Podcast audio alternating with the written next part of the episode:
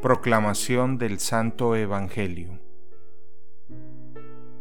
En aquel tiempo Jesús dijo a sus discípulos, Yo les aseguro que si el grano de trigo sembrado en la tierra no muere, queda infecundo, pero si muere, producirá mucho fruto.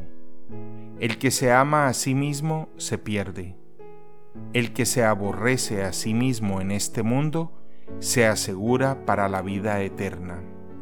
El que quiera servirme, que me siga, para que donde yo esté, también esté mi servidor.